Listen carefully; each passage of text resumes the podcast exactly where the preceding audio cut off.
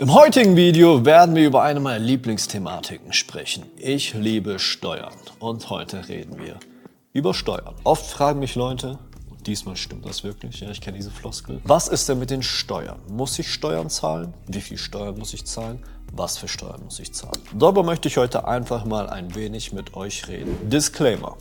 Ich bin kein Steuerberater und ich empfehle euch auf jeden Fall, professionelle Hilfe zu suchen. Ich empfehle jedem Unternehmer da draußen, jeder, der irgendwo ein Gewerbe angemeldet hat, sich einen Steuerberater zu holen, dass er ihm den Rücken frei hält und dass er alles regelt. Auch ist die Sache, wenn du nicht viel Umsatz machst und wenig Gewinn machst, dementsprechend zahlst du nicht so viel für einen Steuerberater. Das heißt, es ist nicht allzu teuer, aber du bist in guten Händen. So, darum sprechen wir mal heute von Unternehmer zu Unternehmer ein wenig über Steuern. Ich habe mir das Fall eines Einzelunternehmers mal angeschaut. Über GmbHs und KKGs etc. werden wir gar nicht sprechen. Wir schauen den klassischen Einzelunternehmer an. Und ich denke, eine der wichtigsten Steuern, das ist die Umsatzsteuer. Und wir fangen mal erstmal mit der Umsatzsteuer an. Da gibt es schon die erste Regel, natürlich die Kleinunternehmerregelung. Die Kleinunternehmerregelung sagt, du darfst bis 22.000 Euro Umsatz im ersten Jahr und voraussichtlich 50.000 Euro im zweiten Jahr. Bis zu diesem Betrag bist du ein Kleinunternehmer. Und da lässt sich jetzt darüber streiten, ob es Sinn macht, wenn man ein Einzelunternehmen anmeldet, sich direkt als Kleinunternehmer einzutragen. Hier gibt es viele Meinungsverschiedenheiten und ich will auch meine Meinung dazu sagen. Du könntest das anhand eines praktischen Beispiels von deinem Unternehmen runterrechnen und könntest das Ganze für dich abwägen. Du zahlst als Kleinunternehmer nämlich keine Mehrwertsteuer, was ein enormer Wettbewerbsvorteil gegenüber den Konkurrenten ist.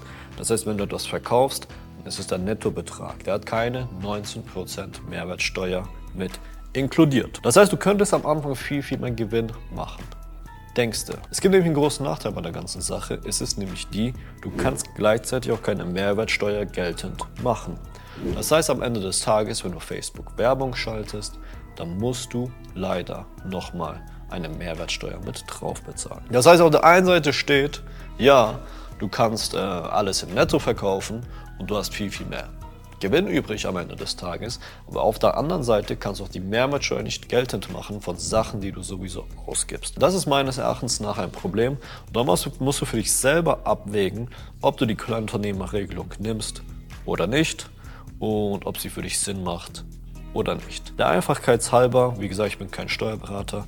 Ich kenne von vielen Unternehmern, dass sie die Kleinunternehmerregelung nutzen und dass in den ersten zwei Jahren des Unternehmensstarts alles dann nochmal ein wenig einfacher für die gehalten wurde. Das ist meine Meinung, die ich zu der Kleinunternehmerregelung habe. Wenn wir weitermachen, der Mehrwertsteuersatz für Online-Shops beträgt 19% und der wird automatisiert von deinem Shopify-Account abgezogen, insofern du das natürlich auch mit eingestellt hast. Die Einstellung hierfür findest du hier. Natürlich gibt es auch andere Regelungen für Lebensmittel, für Bücher etc. Aber da kenne ich mich nicht aus. Ich kenne mich nur mit Textilien aus, ich kenne mich mit physischer Ware aus, keine Bücher und da ist es nun mal 19% Außer zu Corona-Zeiten, da war es 16% Ich kann mal aus der Erfahrung jetzt reden, wie ist es in den meisten Online-Shops, die ich berate oder wie war es bei mir. Am Anfang kannst du einmal im Jahr die Umsatzsteuer abgeben.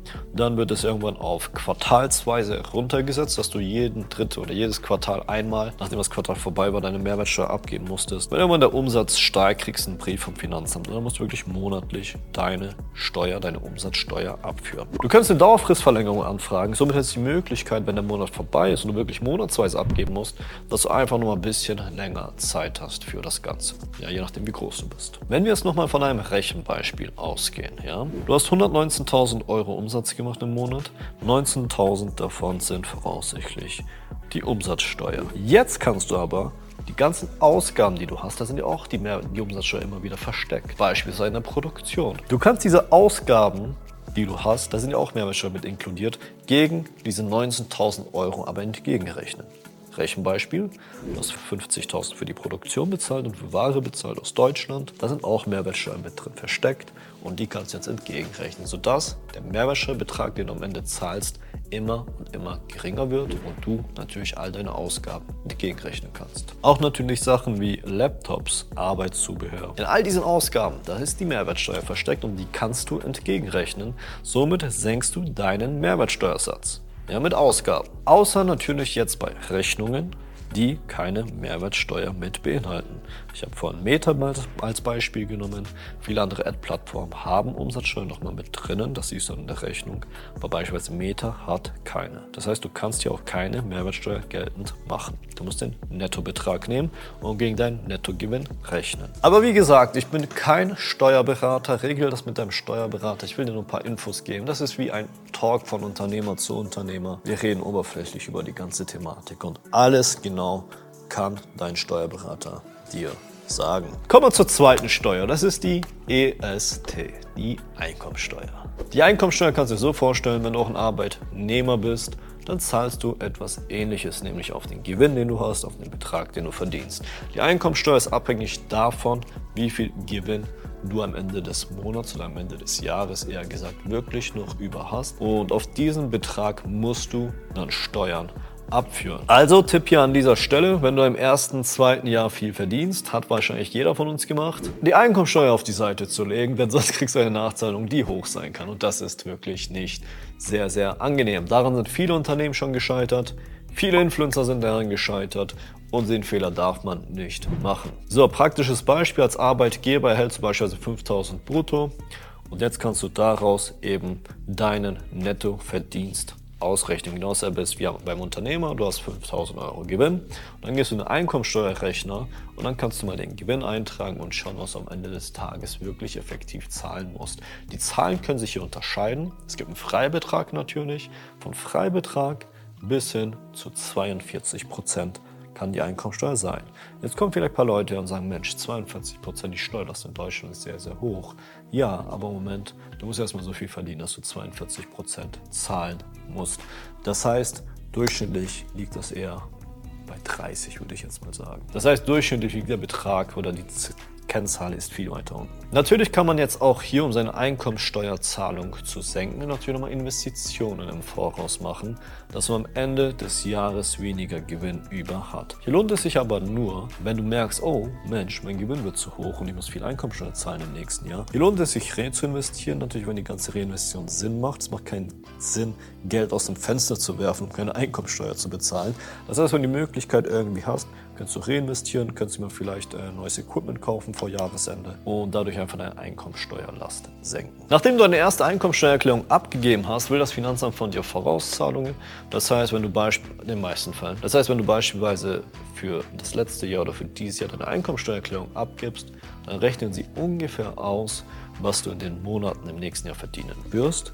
Und dann zahlst du auch quartalsweise einmal eine Vorauszahlung die dann ungefähr dem entspricht, was du letztes Jahr verdient hast. Aber auch hier gibt es keine Gewähr, von Fall zu Fall unterschiedlich. Ich habe schon jetzt viele unterschiedliche Stories hierzu gehört. Der letzte Punkt ist die Gewerbesteuer. Die ist natürlich nicht so hoch wie die Einkommensteuer, aber der Vollständigkeit halber möchte ich es an dieser Stelle auch erwähnen. Die Gewerbesteuer ist sehr, sehr ähnlich zur Einkommensteuer, die ist jetzt aber nicht, ähm, die ist aber sehr stark abhängig davon, wo du wohnst und wo du das Gewerbe angemeldet hast. In ländlichen Regionen ist beispielsweise günstiger als in der Snobstadt München. So, das heißt, kommt davon natürlich wo du wohnst. Und auch hier kann ich empfehlen, mit deinem Steuerberater über die Gewerbesteuer zu reden und das zu klären. Am Ende des Tages seid ihr Online-Unternehmer und ich berate Online-Shops. Das heißt, Ihr müsst euch natürlich auch überlegen, ob es Sinn macht für euch in Deutschland zu bleiben und hier die Steuern zu bezahlen. Das ist jetzt keine, das ist jetzt keine Aufforderung. Nicht, dass das Finanzamt jetzt bei mir klopft, aber in meinem Fall macht es Sinn, dass ich hier bleibe. Ich habe eine Produktion, ich habe ein ganz Geschäft vor Ort, aber ich habe auch viele Freunde, die gesagt haben, Mensch, ich bin gar nicht in Deutschland. Ich möchte jetzt mich irgendwo anders anmelden und ich möchte diese Steuern nicht zahlen. Habe ich auch schon oftmals gesehen. Und ja, das ist abhängig natürlich von deinem Lebensstandard und deinem Lebensstil und das, was du in deinem Leben vorhast. Für mich war es wichtig, in Deutschland zu bleiben, weil ich meine Produktion hier habe und mein ganzes Team. Darum habe ich jetzt in den letzten Jahren noch nie aktiv darüber nachgedacht, so einen Step zu machen und mich irgendwo anders anzumelden. Das war der Talk von Unternehmer zu Unternehmer. Natürlich brauchen wir Unternehmer einen starken Steuerberater an der Seite. Darum nochmal mein Tipp an dich. Such dir einen Steuerberater und lass von ihm deine Steuern machen und lass dich von ihm auch beraten, wie du deine Steuern sparen könntest. Ich werde mich mal umhören, vielleicht kann ich für euch Empfehlungen sammeln, Kanzleien, die freie Kapazitäten haben und dann kann ich sie hier unten in den YouTube-Kommentaren verlinken. Falls ihr eine E-Commerce-Steuerberatung sucht, kann ich mich da mal ein bisschen umhören. Schreibt es doch mal einfach in die Kommentare, wenn ihr so eine Empfehlung von mir haben wollt. Dann kann ich mich mal auf die Suche machen und dann mal ein bisschen was zusammensuchen für euch. So, ich verabschiede mich bei euch. Viel Spaß beim Steuern zahlen. Nicht vergessen, das könnte dann noch teurer werden, als es jetzt schon ist.